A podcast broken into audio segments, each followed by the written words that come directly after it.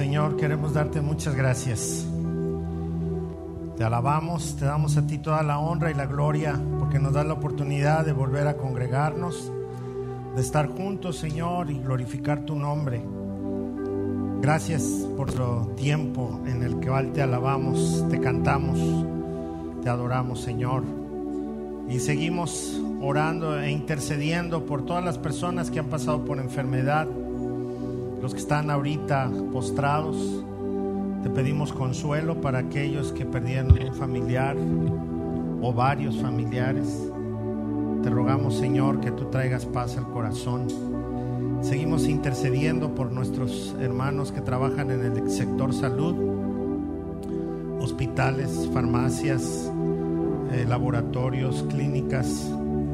Señor, que seas tú con ellos, todo, todo el personal tenga que ver con la medicina o no. Señor, estamos en tus manos y sabemos que tú quieres hablarnos el día de hoy, así que hemos preparado nuestro corazón para recibir el mensaje que tú tienes.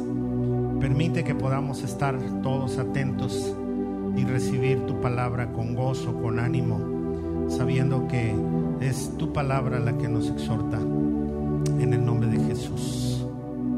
Gracias, Padre. Gracias a Dios. ¿Por qué no le da un puñetazo a su hermano? A su hermana. Con amor. son puñetazos de amor. ¿Sí? Sin, sin, sin violencia. Eso es. Puede sentarse. Gracias a Dios.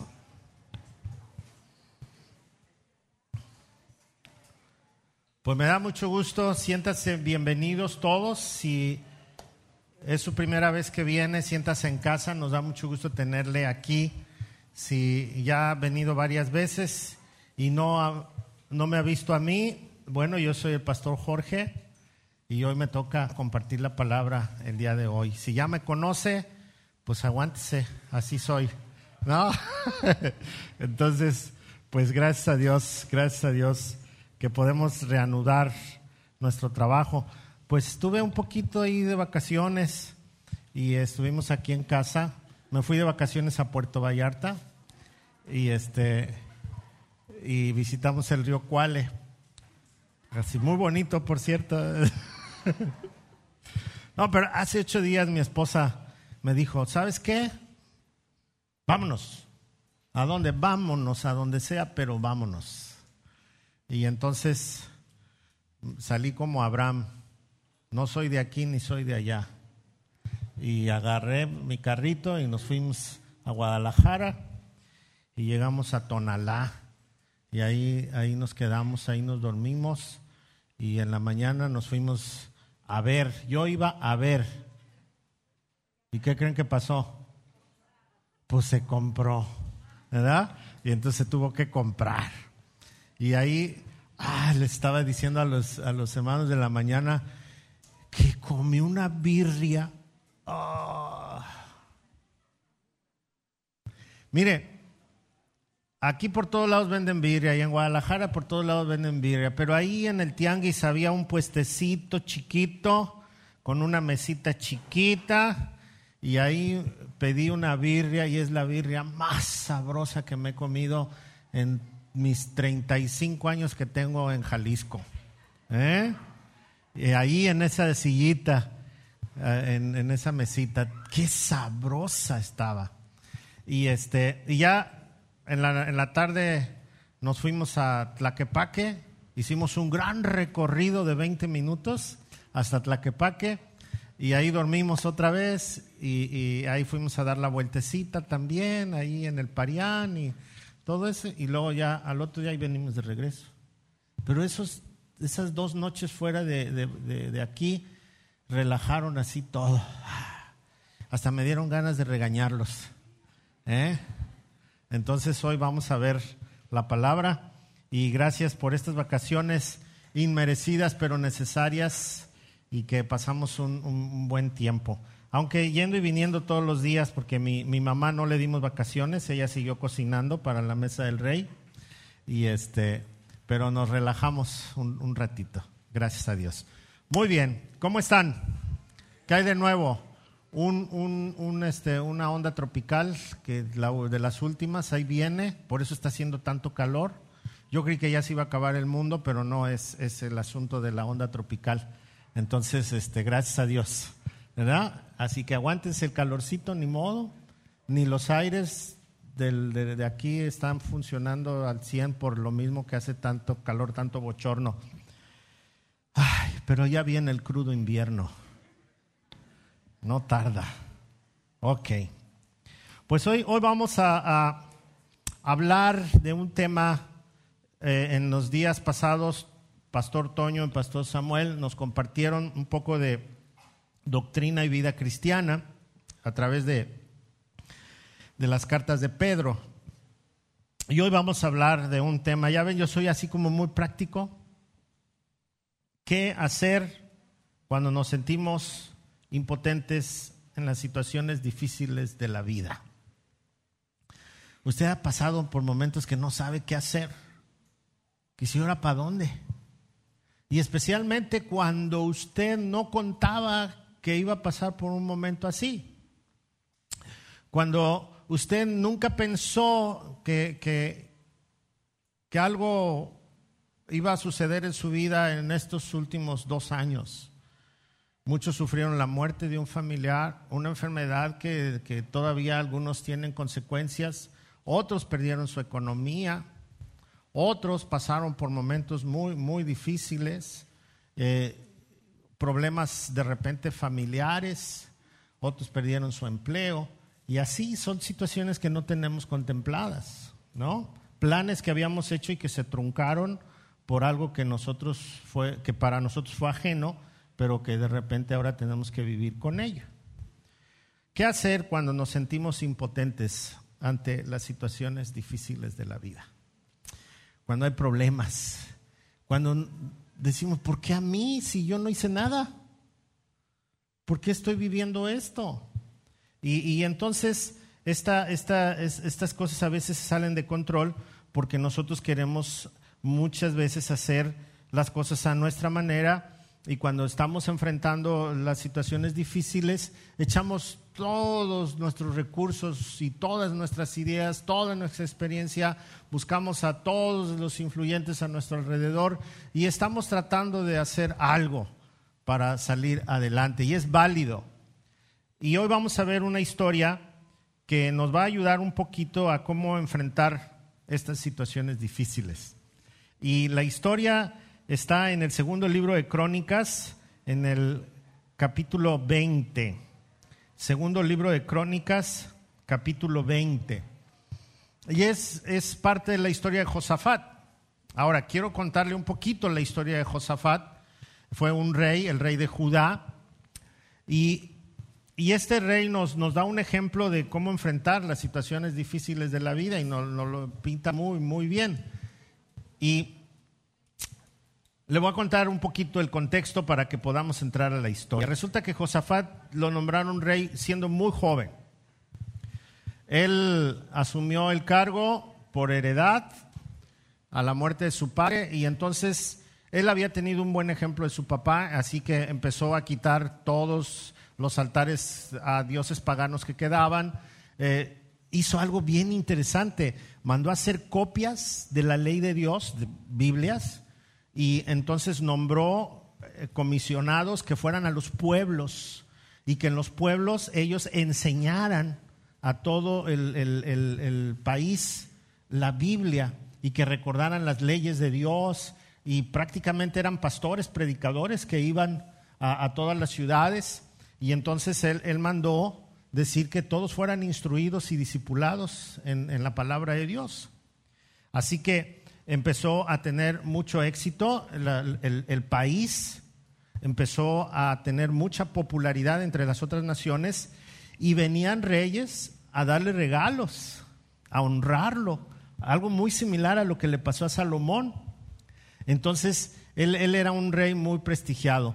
Para eso tenemos que recordar que el país de los judíos se había dividido en dos. La parte norte, que era Samaria, y a esto le llamamos Israel y la parte sur, que es Judá, que es donde está Jerusalén, donde está el templo, donde estaba el templo, y entonces este, este eh, lugar era reinado por Josafat. Al mismo tiempo estaba reinado Israel por Acab. ¿Quién recuerda a Acab?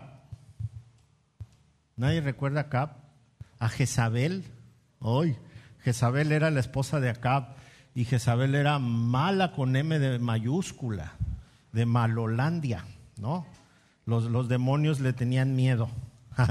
Entonces, eh, Jezabel era, era la esposa de Acab y pues era tanta la popularidad de Josafat que un día Acab lo invitó, le dijo, vente, vamos a hacer una fiesta, quiero ser amigo tuyo. Se hicieron amigos, tuvieron una pachanga bien buena, banquetes y todo. Y entonces Acab le dijo, ¿por qué no me ayudas? ¿Por qué no te unes conmigo para la guerra? Eh, y entonces, fíjate que traemos este problema, este conflicto. Y Josafat le dijo, sí, somos hermanos, vamos, adelante, yo te defiendo, yo te ayudo. Y entonces Acab dijo, vamos a hacerlo pues. Pero Josafat, como era un hombre piadoso, le dijo, a ver, espera, espera, pues vamos a, a orar, ¿no? A ver si Dios quiere que vayamos a la guerra o no. Y le dijo, bueno, dijo acá, que vengan mis profetas y que nos digan.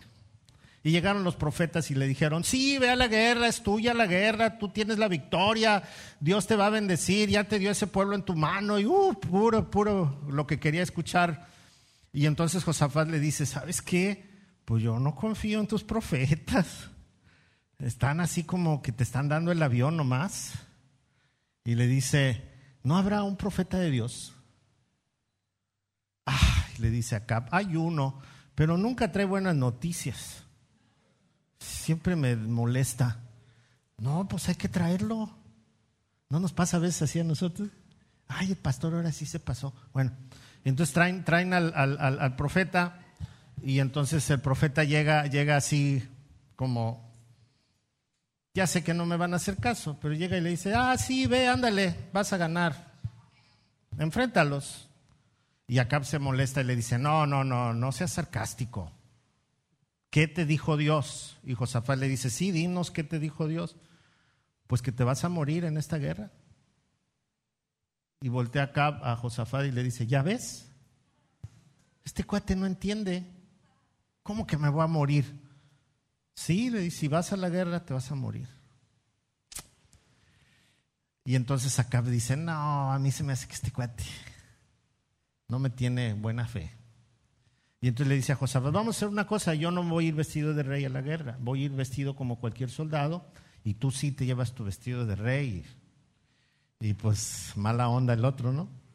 Y entonces el otro ejército dijo, vamos a matar al rey. Así que vean al que esté vestido de rey, a ese me lo matan. Y sí, como fue, empezaron a perseguir a Josafat, pensaban que era el rey de Israel, y, y Josafat, pues, patitas, ¿para qué las quiero? Empezó a huir y en la huida se dieron cuenta que no era Acab y lo dejaron de perseguir. Y a la hora de retirarse de, la persecución, uno de los soldados en enojo agarró una flecha y la lanzó al cielo y cuando cayó, que le pega a Acab.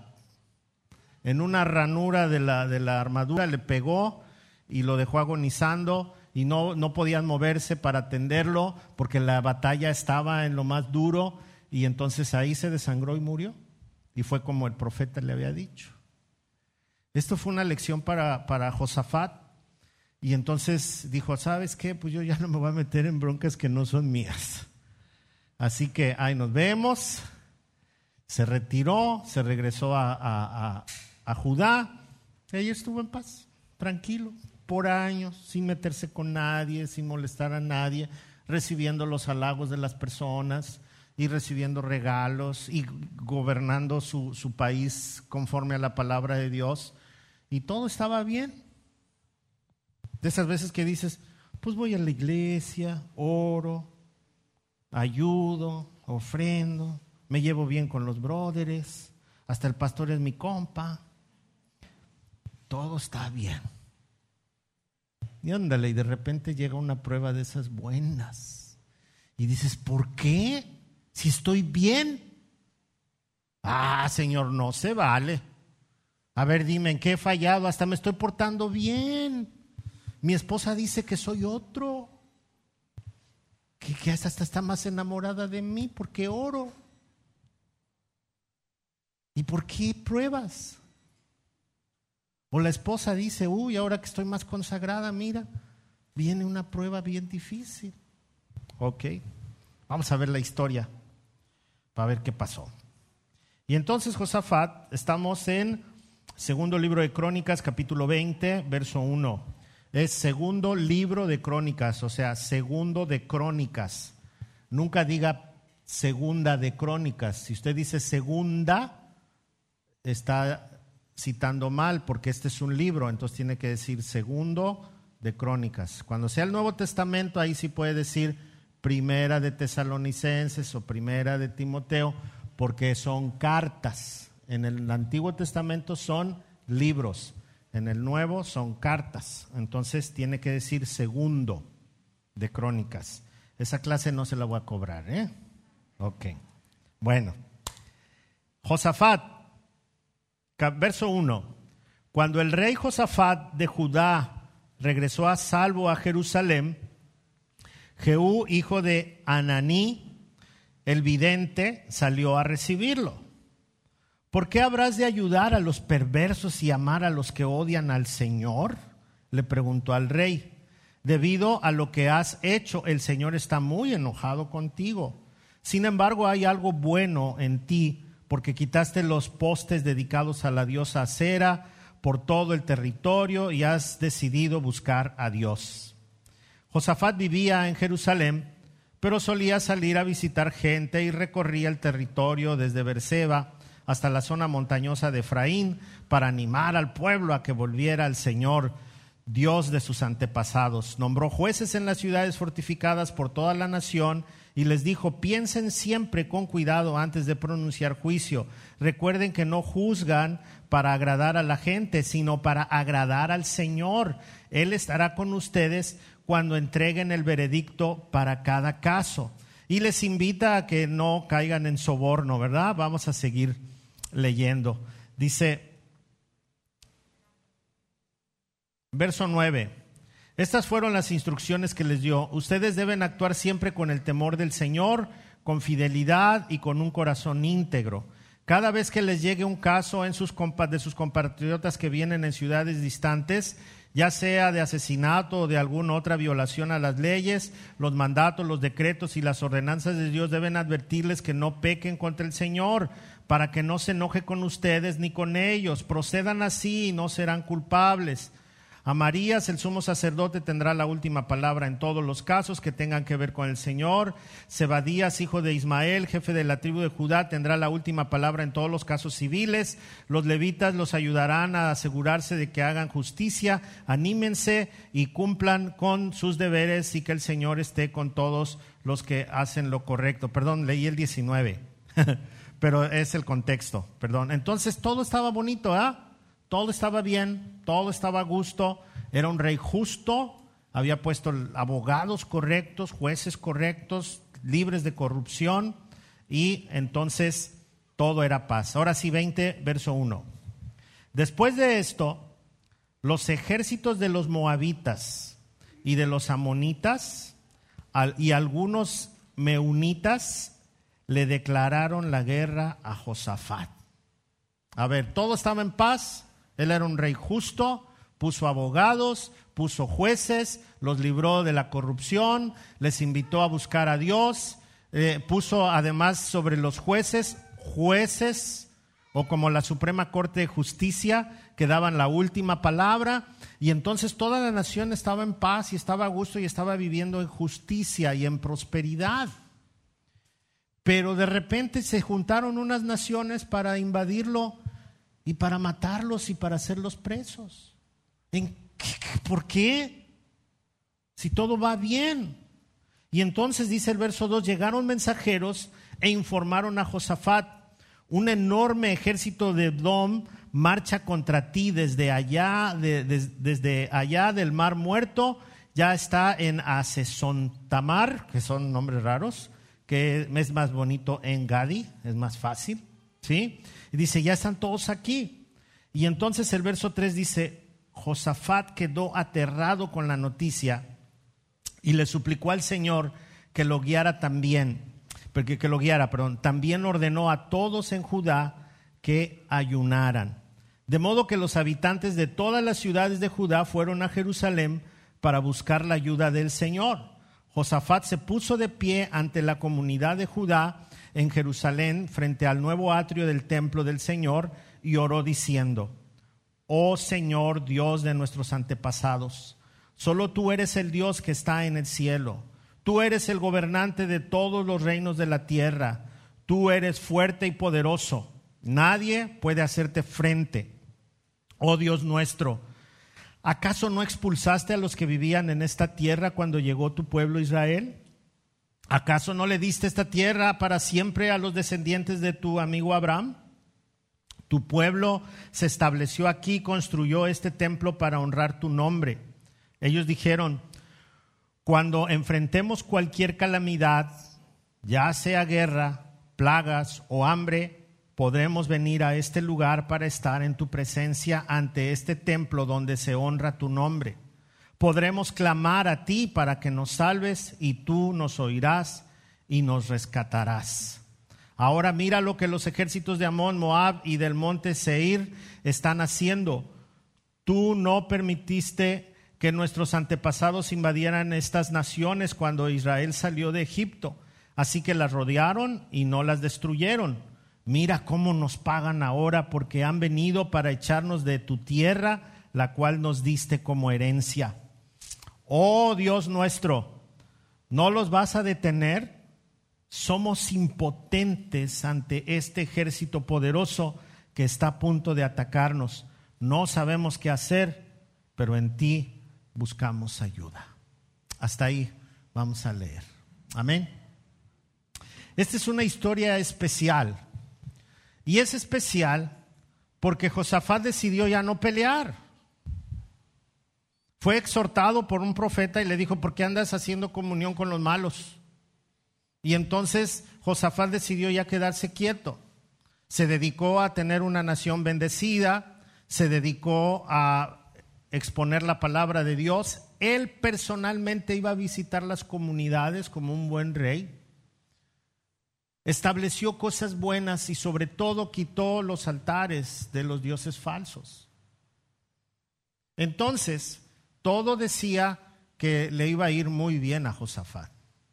Pero vino la prueba. Los ejércitos malos se pusieron de acuerdo y vinieron a hacerle la guerra. Querían despojarlo. Pero hay algo bien interesante en este momento, porque estos países que se pusieron de acuerdo para invadir Israel, cuando el Señor les entregó esta tierra, Dios le dijo al pueblo que perdonaran a estos países, que no los invadieran y que no les hicieran nada. Quiere decir que eran unos pueblos mal agradecidos. Y no tenían por qué molestar a Israel, máxime que no les estaban haciendo nada, pero vinieron a molestar. Josafat tal vez no entendía por qué Dios había permitido esto, pero creo que nosotros tenemos que aprender mucho de aquí.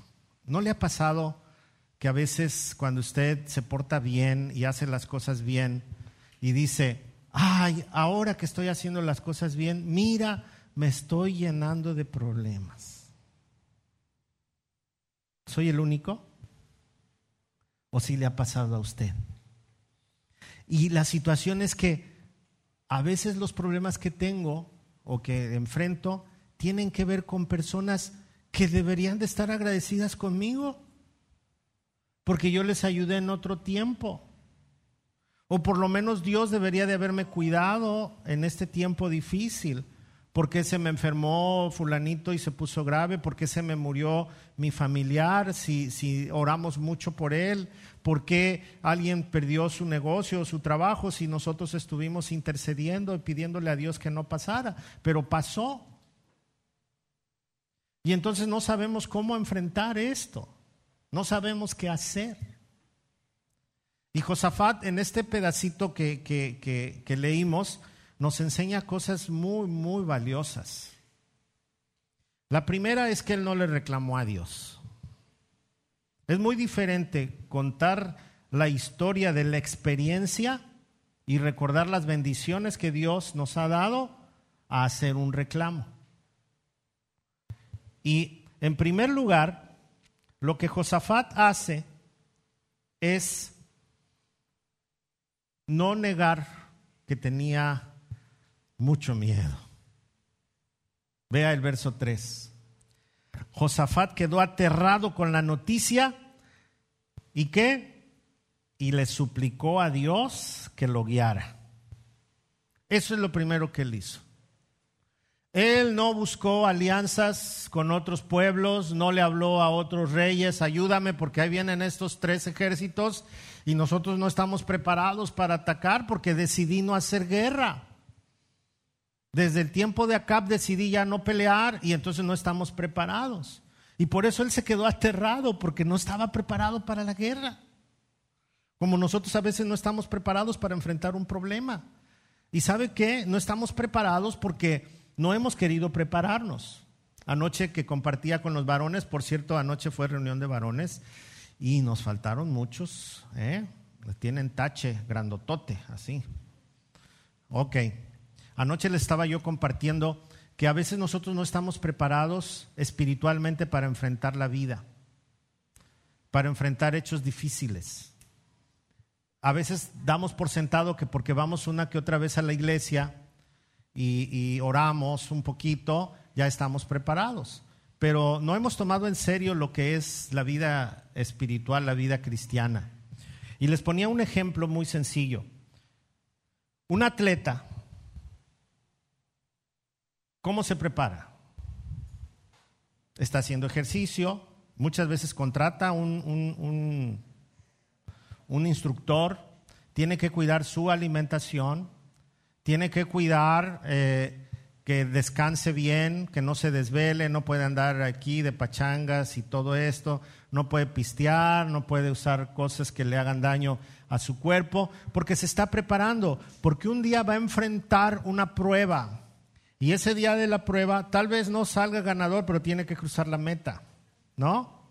Y, lo tiene que hacer con dignidad. Y para eso se prepara y se prepara como nadie. Y, eso es para hacer algo humano, algo físico. Y, el día que, gana, pues ve que sus esfuerzos no fueron en vano. Pero hay gente que nunca gana y siempre compite. Pero sabe que es bueno estar ahí y se sigue preparando siempre. Y hay quienes se preparan físicamente nada más para estar saludables, pero se preparan. ¿Qué pasaría si, si hoy yo les dijera, voy a correr el maratón mañana.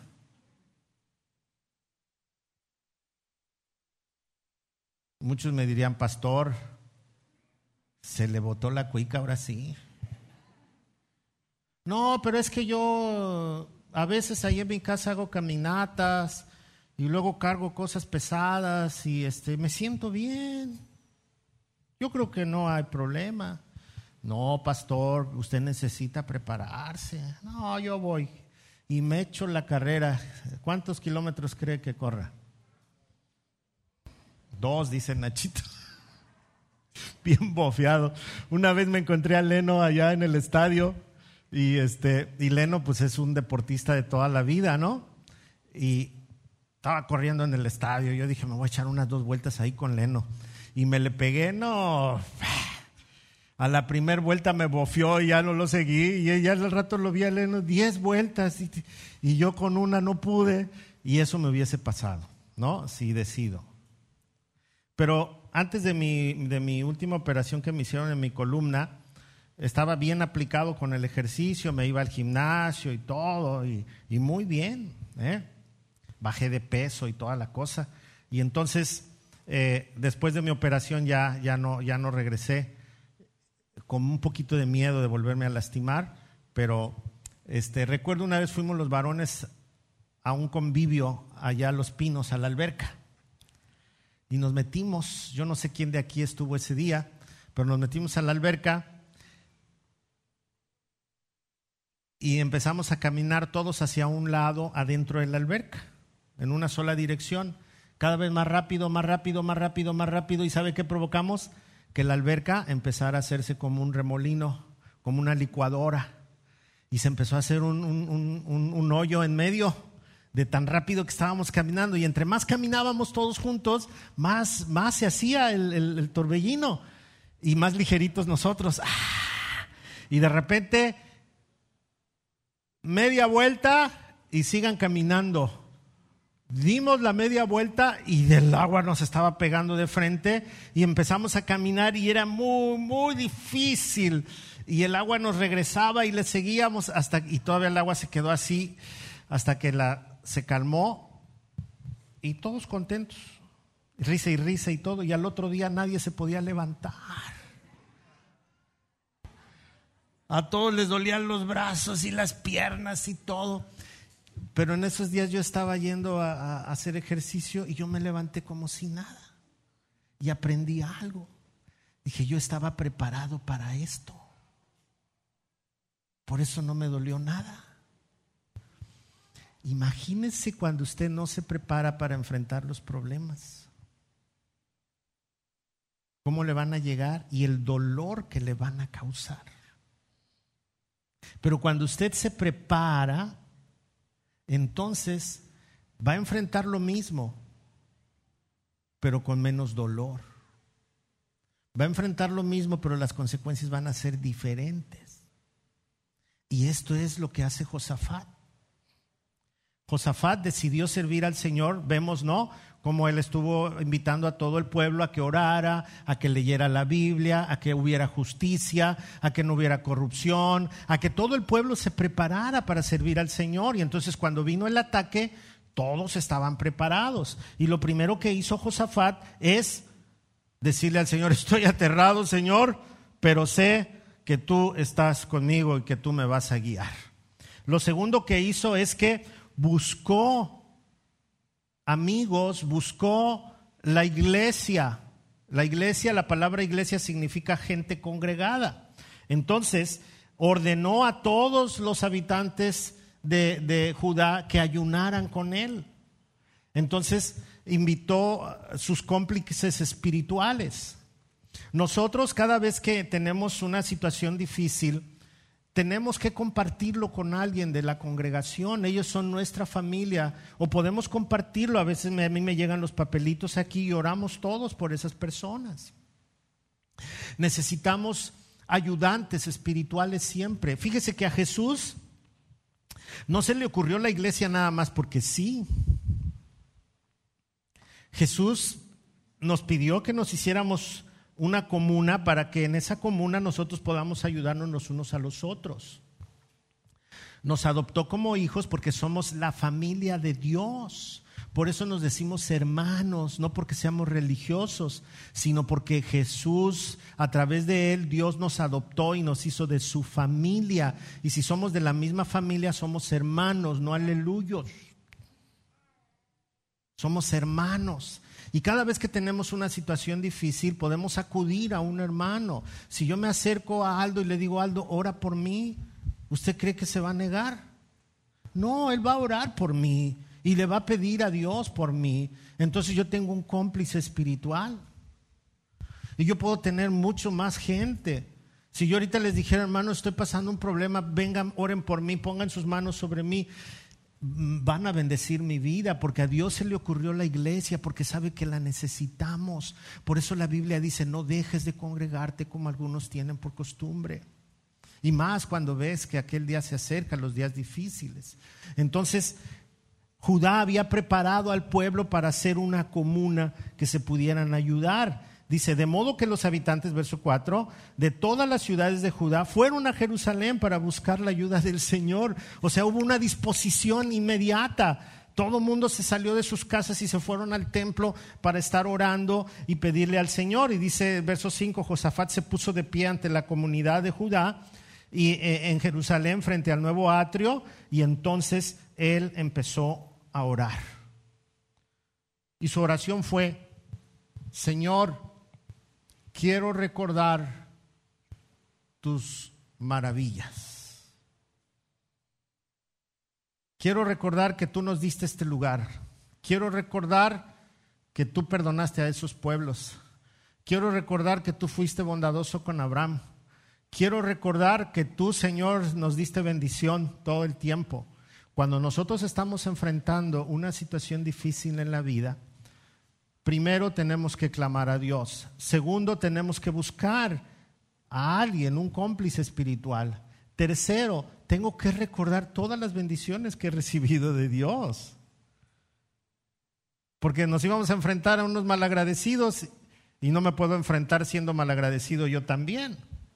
Entonces lo que hizo Josafat fue recordar todas las bondades que Dios había hecho con el pueblo. Y las proclamó con su voz. Y entonces la, gente empezó a orar y, empezó a, a, unirse a Josafat. Y entre las palabras que él dijo, dice, tú eres fuerte y poderoso, nadie puede hacerte frente. Dice, cuando se levantó por primera vez un templo aquí, tú prometiste que cuando viniéramos y oráramos, tú nos ibas a rescatar. No importa la situación que estemos viviendo, cuando enfrentemos cualquier calamidad, cuando enfrentemos cualquier guerra, cualquier plaga, cualquier hambre, podemos venir a este lugar y pedirte. ¿Le suena a iglesia esto? ¿Le suena a hermandad? ¡Qué bendición! Entonces, nuestro eh, ejercicio espiritual, nuestra forma de prepararnos, tiene que ser algo constante en nuestra vida, porque no sabemos a qué horas va a llegar el golpe duro. Pero cuando yo cuento con un Dios todopoderoso, cuando puedo contar la historia de lo que ha hecho en mi vida, cuando tengo una congregación que puede orar por mí, estoy preparado. Y así venga calamidad, vengan plagas, vengan hambres, venga dolor, venga angustia, sé que puedo tener comunión con Dios. ¿Cuál es la situación que usted está viviendo ahora? Podemos clamar al Señor para que Él nos salve y sabemos que Él nos va a escuchar y sabemos que Él nos va a rescatar. Pasemos lo que pasemos. Entonces, cada uno de nosotros debe de estar consciente de que no podemos enfrentar una situación difícil si no estamos preparados. Y a la hora que echamos mano de aquello, a veces salimos muy lastimados, muy adoloridos, porque nunca pensamos en enfrentar eso. Dice el verso 10, ahora mira los que ejércitos de Amón, de Moab y del monte de Sier están, están haciendo cosas malas. Así que, Señor, líbranos de ellos. El verso 12 dice, oh Dios nuestro, no los vas a detener. Y declara algo que a veces no nos gusta a nosotros y que los pastores hoy en día no predican. ¿Qué dice ahí? ¿Está el pasaje? No, ponme el pasaje. Oh Dios nuestro, ¿no los vas a detener? Diga conmigo las dos primeras frases. Hasta, ¿Cómo dice? Somos impotentes. ¿Qué dice? ¿Somos qué? Eso no es popular ahorita, ¿o sí? Si usted va a una iglesia y le dice, tú puedes, tú declara, tú en el nombre de Jesús, síguese. Pero es, un predicador no es popular cuando le dice a alguien, hermano, diga que usted es impotente. Ah, no, pastor, ¿cómo cree? Le voy a hablar a mis propios profetas. ¿O no? Este profeta no dice bien. Pero Josafat dijo, Señor, somos impotentes ante este problema. Somos impotentes ante este ejército poderoso que está a punto de atacarnos. Somos impotentes para enfrentar esta enfermedad. Somos impotentes para enfrentar esta economía tan difícil. Somos impotentes para enfrentar a la familia que se nos echó encima. Somos impotentes, Señor. Nosotros no podemos, no sabemos qué hacer, pero en ti buscamos ayuda. Amén. No sabemos qué hacer, pero en ti buscamos ayuda. Y mientras todos los hombres de Judá estaban de pie ante el Señor, junto con sus esposas, sus hijos y aún los niños pequeños, el Espíritu del Señor vino sobre eh, uno de los hombres que estaban allí presentes. Se llamaba Jaciel, hijo de Zacarías, hijo de Benaía, hijo de Jehiel, hijo de Matatías, un levita, quien era descendiente de Asab, y dijo, Escuchen habitantes de Judá y de Jerusalén, escuchen rey Josafat. Esto dice el Señor, no tengan miedo, no se desalienten por este poderoso ejército, porque la batalla no es de ustedes, sino de Dios. Amén. Entonces el Señor levantó a alguien para decirle que sí, en realidad son impotentes y que no, si salen a luchar, ellos iban a fracasar. Pero qué bueno que estaban todos juntos. No solamente eh, los varones, sino estaban las esposas, estaban los hijos, hasta los niños pequeños estaban orando y estaban clamando a Dios. Y entonces el Espíritu de Dios se derramó y levantó a este predicador y le dijo que le avisara al pueblo que no tuvieran miedo, que no era asunto de ellos, que era asunto de Dios. Híjole, qué difícil es entregar así el problema a Dios, ¿no? Qué difícil, porque nosotros vamos a buscar al político que nos ayude, al hermano que tiene lana, a, alguien que, que pueda darnos unas palabras de aliento, no sé. Pero cuando nosotros esperamos y sabemos que Dios tiene la respuesta, Él hace las cosas y usa a quien Él quiera en el momento más difícil. Y entonces les dice, mañana marchen contra ellos. Los encontrarán subiendo por la cuesta de Cis al extremo del valle que da al desierto de Jerul, Jeruel. Sin embargo, ustedes ni siquiera tendrán que luchar. Así es que no lleven palos, no lleven espadas, no lleven nada. Así como están. ¿Quiénes iban? Papá, mamá, hijos, nietos, chiquitos. Vámonos todos en bola. Vayan, pero no peleen. ¿A dónde iban? A la guerra. ¿Y qué iban a hacer? No pelear. ¿Quién lleva a los niños a la guerra? ¿Quién lleva a las esposas a la guerra? A menos que sea una guerra de mujeres, bueno, pues ahí nos quedamos nosotros.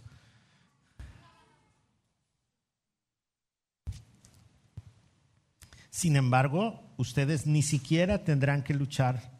Tomen sus posiciones y luego, luego quédense quietos y observen la victoria del Señor. Dice, quédense quietos y dejen que Dios trabaje. Eso es lo que más nos cuesta, quedarnos quietos. Entonces, ¿qué estamos aprendiendo? Cuando yo estoy enfrentando algo que no entiendo, porque pues si me porto mal y hago cosas malas, pues ya sé que voy a enfrentar cosas malas. Pero cuando soy una buena persona que está sirviendo al Señor y que estoy haciendo las cosas correctas y enfrento una situación que no entiendo, entonces lo primero que tengo que hacer es clamar a Dios. Lo segundo que tengo que hacer es buscarme socios espirituales cómplices que me ayuden a orar y poner esto en las manos del Señor. Lo tercero que tengo que hacer es recordar que el Señor me ha bendecido y que el Señor ha estado conmigo a pesar de, lo mal que me he portado, el Señor ha estado ahí. ¿Qué más? Escuchar la voz de Dios. Escuchar la voz de Dios. A veces a través de una predicación nos habla el Señor. A través de la misma Biblia, al leer, de repente es revelador lo que nos está diciendo el Señor, ¿no? Descansar en Él.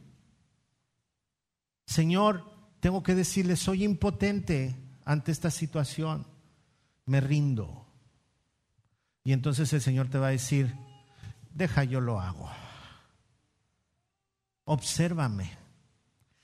Tanta falta que nos hace observar a Dios cuando está trabajando. Tanta falta cuando yo les digo, hermano, me dicen, hermano, mi hijo anda en malos pasos, ore, hermano. Pues sí, ya oré, pero usted dígale que haga esto vamos a ver qué es lo que va a hacer Dios. Tenemos el arma más poderosa que es la oración y a veces no creemos en ello. Ore, hermano, mi marido, pastor, mi marido anda en malos pasos. Ore, ore, hermana, por él.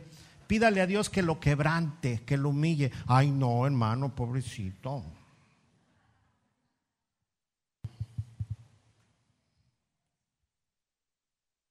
Es que si le va mal a él, me va a ir mal a mí. Pues si es parte del juego, hermana. Ay, no, entonces no. Ah, entonces sígale así como va. ¿O no? Si lo quebranta, pues va a sufrir usted, pero después van a cosechar juntos, ¿o no? Pero no nos gusta ver cómo actúa Dios. Y entonces Dios le dijo a, Josafat, estate quieto, vayan, pónganse sus posiciones, y quédense quietos, no peleen, nada más vean cómo, qué es lo que yo voy a hacer. Ay, Señor, qué difícil es.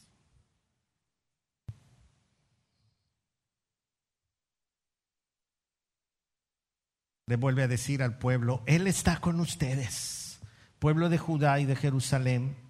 No tengan miedo ni se desalienten. Salgan mañana contra ellos porque el Señor está con ustedes. Yo quiero decirle esta palabra hoy a usted. Hoy es domingo y hoy nos reunimos. Y tal vez mañana va a decir usted, ay, me tengo que enfrentar al problema. Ay, mañana voy a hacer esto. O saliendo de aquí, y la palabra dice, no tengan miedo ni se desalienten. Salgan mañana contra el problema que tienen. El Señor está con ustedes. Déjenlo actuar. No echen mano de su sabiduría y de sus ideas. Déjenlo actuar. Entonces el rey Josafat se inclinó rostro a tierra y todo el pueblo de Judá y de Jerusalén hizo lo mismo en adoración al Señor. Después los levitas de los clanes de Coat y de Coré se pusieron de pie para alabar a, viva voz al Señor Dios de Israel. Temprano, a la mañana siguiente, el ejército de Judá salió al desierto de Tecoa. De camino, el rey, de, perdón, el rey Josafat se detuvo y dijo, escúchenme, habitantes de Judá y de Jerusalén, crean en el Señor su Dios y podrán permanecer firmes. Créanle a sus profetas y tendrán éxito. Amén. Se detuvo y dijo, yo creo que no están muy convencidos, hay que volverles a decir, crean que el Señor nos va a mantener firmes, crean en la palabra que nos acaban de dar, vamos adelante, porque yo me imagino que algunos dijeron, ay, no, ¿y qué tal si nos agarran? Ay, ¿qué va a ser de mis niños? Ay, no, mejor nos quedamos en la casa. Ay, ay, ay, no, me pongo mejor mi cubrebocas triple. ¿No? Mi careta y todo mi equipo de astronauta para ir a la iglesia. ¿No? Créale al Señor. Amén. Después de consultar con el pueblo, el rey nombró cantores que caminaran delante del ejército cantando al Señor y alabando por su santo esplendor. Esto es lo que cantaban. Den gracias al Señor, su fiel amor perdura para siempre. Cuando comenzaron a cantar y a dar alabanzas, el Señor hizo que los ejércitos de Amón, de Moab y del monte Seir comenzaran a luchar entre sí. Se empezaron a pelear entre ellos. Seguramente no le gustó el color de uno al otro. Dijo, es que dijimos que de morado y tú llegaste rojo. Y no, pues a mí no me vas a decir qué es lo que tengo que hacer. Mira, y aquellos vienen de amarillo. Ah, no, pues ahora se me regresan. Ah, no, pues órale, éntrale. Y se agarraron y se dieron un, y se mataron entre ellos.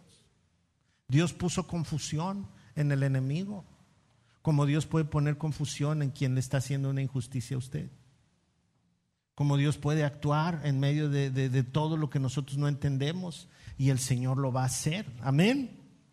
Dice, los ejércitos de Moab y de Amón se volvieron contra sus aliados del monte Seir y mataron a todos y a cada uno de ellos. Después de destruir al ejército de Seir, empezaron a atacarse entre sí. De modo que cuando el ejército de Judá llegó al puesto de observación en el desierto, no vieron nada más que cadáveres hasta donde alcanzaba la vista, ni un solo enemigo había escapado con vida.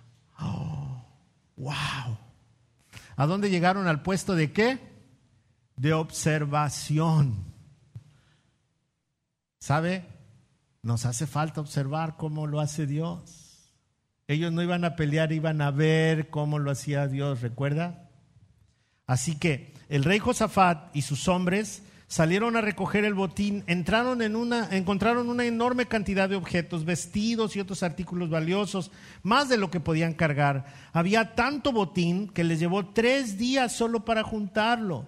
Al cuarto día se reunieron en el Valle de la Bendición, el cual recibió este nombre aquel día, porque allí el pueblo alabó y agradeció al Señor. Aún se conoce como Valle de la Bendición hasta el día de hoy.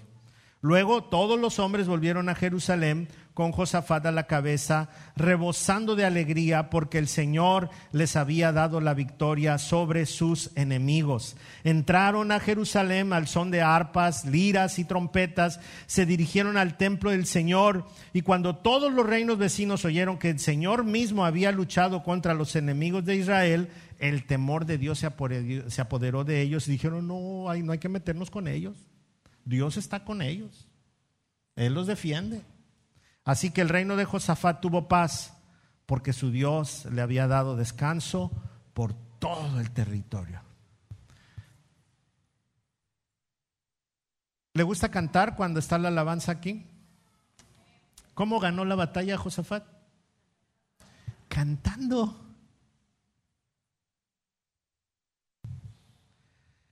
La alabanza no es un tiempo de diversión,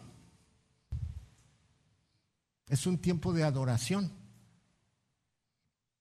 La alabanza no importa que sea una guitarrita o un tamborcito o a capela, que pueda ser la música más moderna o el himno más viejito, porque la intención es alabar al Señor. No es un show, no es un espectáculo. Claro, ahora ponen luces y un montón de cosas, pero no es lo importante. No es para agradarnos a nosotros. Ay, es que a mí me gusta ir allí porque allí está bien chida la alabanza. Pues es para Dios, no para usted. Y por eso otra vez vuelvo a la iglesia. Como iglesia podemos cantarle al Señor juntos, como lo hizo este grupo. Y no sabe usted lo que se desata cuando alabamos a Dios. Hágalo, yo le invito a que haga esto. Cuando esté usted cantando al Señor, al mismo tiempo en los espacios musicales, ore y ponga todas sus necesidades delante de Dios, porque dice la palabra que Él habita en nuestra vida, sí, en nosotros, pero Él se mueve en medio de la alabanza. Y cuando el pueblo le está cantando, estamos enfrentando una guerra espiritual. ¿Por qué? Porque el enemigo nos mete en problemas, el enemigo nos empuja cuando estamos consagrados al Señor y entonces los problemas vienen y nosotros no sabemos qué hacer. Mucha gente en lugar de alabar a Dios reniega de Dios.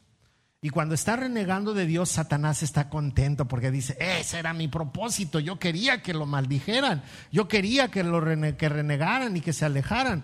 Pero todo lo contrario, cuando nosotros estamos enfrentando un problema y cantamos a Dios y estamos juntos alabando al Señor, le estamos diciendo al diablo, no puedes con nosotros, nuestro Dios es más poderoso y nuestra alabanza va a ser para Dios y no para ti.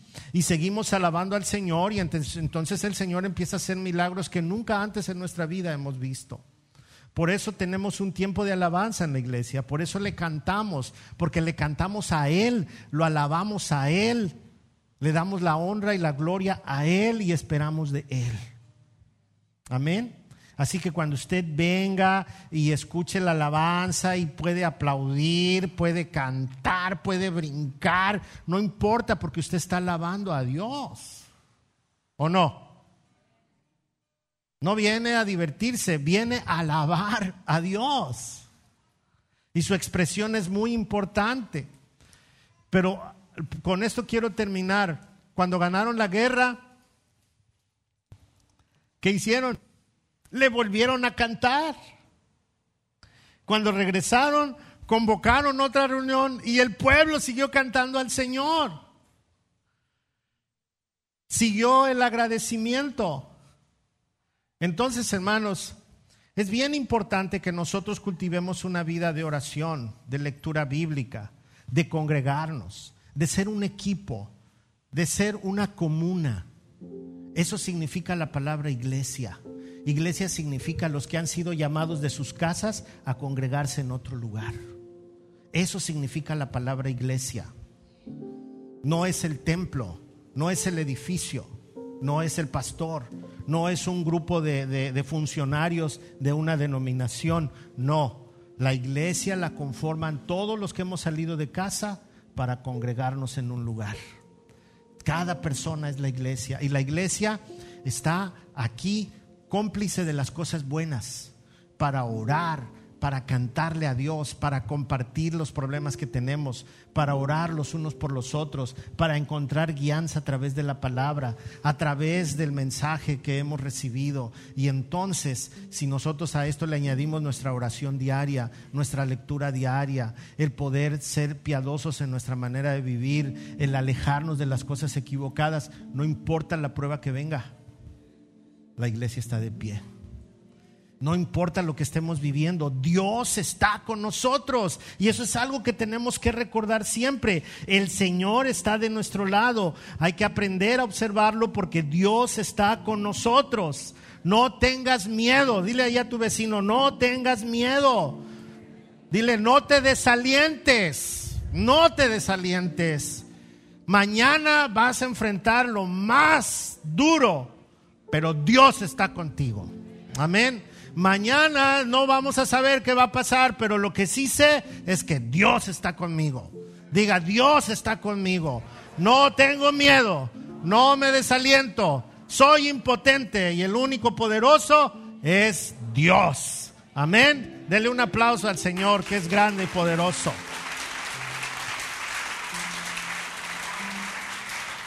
Por eso la palabra por eso la palabra nos dice que somos más que vencedores en Cristo Jesús. Porque Cristo fue a la cruz y exhibió al diablo ahí. Y a nosotros nos dio libertad. Su resurrección permitió que nosotros recibiéramos el Espíritu Santo. Su manifestación todos los días en nuestra vida nos dice, yo estoy con ustedes todos los días hasta el fin del mundo. Su propósito no ha cambiado. La salvación de todo aquel que quiera rendirse ante Él. Él quiere bendecir a su iglesia a través de su misma iglesia. Él quiere usarte para su gloria. Y el problema que tienes ahora, Él quiere que lo deposites en sus manos. Él se va a glorificar. Y los que vengan, los vamos a enfrentar juntos, orando unos por otros. Y a veces Dios nos guía a hacer más cosas. Amén. ¿Por qué no pone su mano con mucho respeto sobre una persona que esté cerca de usted y bendígale? Dígale, Señor, bendigo a esta persona que está aquí conmigo. Permite que, que juntos confiemos en ti. Recuérdanos que la victoria es tuya. Ayúdanos a observar cómo lo haces tú, Señor. Bendice a su familia, bendice su trabajo, bendice su economía, bendice su vida espiritual y que juntos podamos crecer en el nombre de Jesús. Lo bendigo, la bendigo con toda bendición de lo alto. Que todos sus caminos estén guiados por el Señor para la gloria de su nombre. En Cristo Jesús. Amén. Amén. Somos cómplices. Somos una comuna, somos un pueblo, somos familia, somos los hijos de Dios. Amén. Así que no tenga miedo. Sin miedo y con ganas. Amén. A ver, diga conmigo, sin miedo y con ganas. Pero con ganas, dígalo, sin miedo y con ganas. Amén. Gloria a Dios vamos a, terminar nuestro servicio. Quiero recordarles que tenemos nuestros servicios regulares a las 9, 11 y media, 5 de la tarde, jóvenes, 6 de la, 7 de la noche, domingo. Este sábado vamos a tener desayuno de mujeres. Así que no falten, mujeres, no falten, desayuno de mujeres. Miércoles nuestro servicio es 7.30, normal. Y el seminario de mujeres es el día 4, 5 y 6 de noviembre. Si usted no lo ha tomado, híjole, tiene tache. Y si usted lo quiere tomar, ya le pusimos palomita, ¿no? Pero además de eso, invite a alguien. A lo mejor ese alguien que usted está pensando ni siquiera tiene dinero para pagar la entrada. A lo mejor usted puede hacer un esfuerzo e invertir en invitarle y, pagar, ¿por qué no? Y sabe que y después el Señor va a bendecir su vida cuando siembre en esa persona. Porque además el gasto es solo para sacar adelante el, evento, no, es, no tiene lucro ni nada, pero es necesario. Así que invite a alguien y si usted eh, está en las servidoras, pues no se olvide anotarse ahí con la hermana Estela y vamos a salir adelante. ¿Sale? Esperamos que todo esto cambie. Vamos a seguir orando por esta onda tropical que parece que se va a convertir en huracán, pero estamos confiados. Amén. Ahí está, se está juntando el calor con el frío, por eso son los últimos días de huracanes y eso. Pero no se preocupe Dios está con nosotros. Y si morimos, para Él morimos. Sencillo. Amén.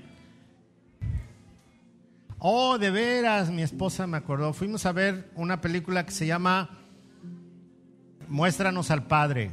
Es una película cristiana, 100% cristiana, no tiene mezcla de nada. Y habla de la paternidad. Es como para escuela para padres hombres y mujeres. Y hoy es el último día, creo que la tienen en cartelera. Así que ya, hoy se acaba. Ya ven que, no dejan mucho tiempo las películas cristianas. De hecho, ya la querían quitar desde el jueves. Pero hubo ahí hermanos que, pidieron que no la quitaran y este, con la promesa de que íbamos a ir a, verla. Entonces, si puede ir hoy, muéstranos al Padre Ahí en el cine que está en, Soriana del Pitillal. Ahí es, ¿cómo se llama? Cinépolis. Ok, a ese. Y coman palomitas de aquí, no de allá. No se crea. No se crea. Vamos a ofrendar. Pónganse de pie todos, por favor. Ya me extrañaban, ¿verdad? Ya me extrañaban. Yo también ya los extrañaba.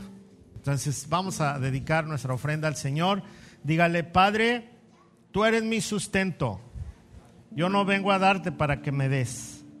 Yo vengo a adorarte con lo que me has dado. En el nombre de Jesús te alabo. Amén. Venga y ponga su ofrenda.